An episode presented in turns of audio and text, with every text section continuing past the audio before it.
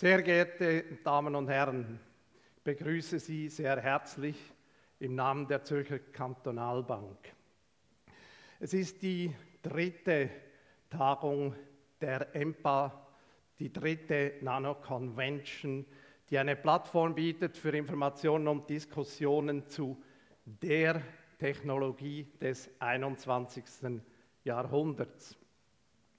Aber was hat eine Bank?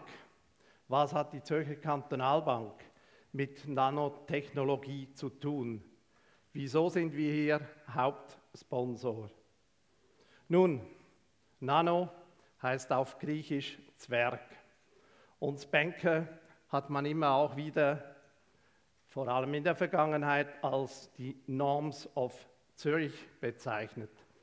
Das könnte uns verpflichten. Aber wir, wir verpflichten uns der Zukunft. So steht es im kürzlich eröffneten Sportzentrum in der Science City der ETH. Die ZKB der Zukunft verpflichtet.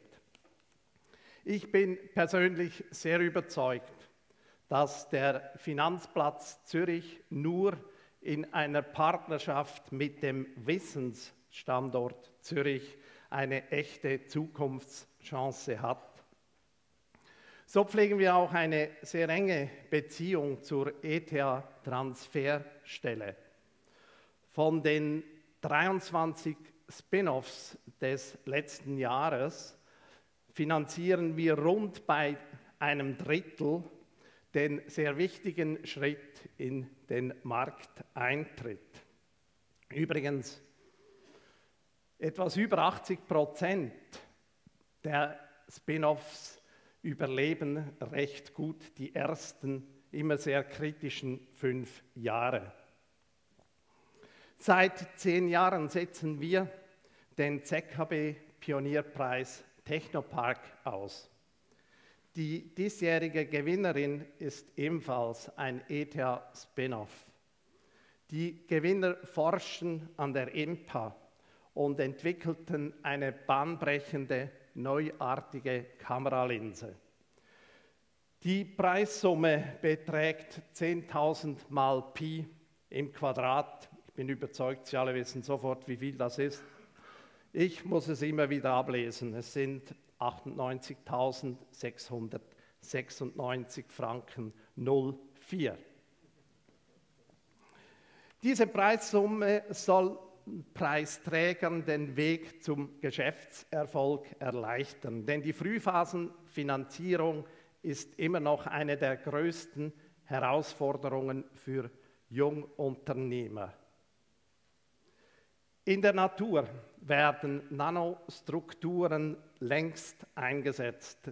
Der Lotus-Effekt ist praktisch allgemein bekannt, weniger wahrscheinlich die Auswirkung auf die brillanten Farben der Schmetterlingsflügel.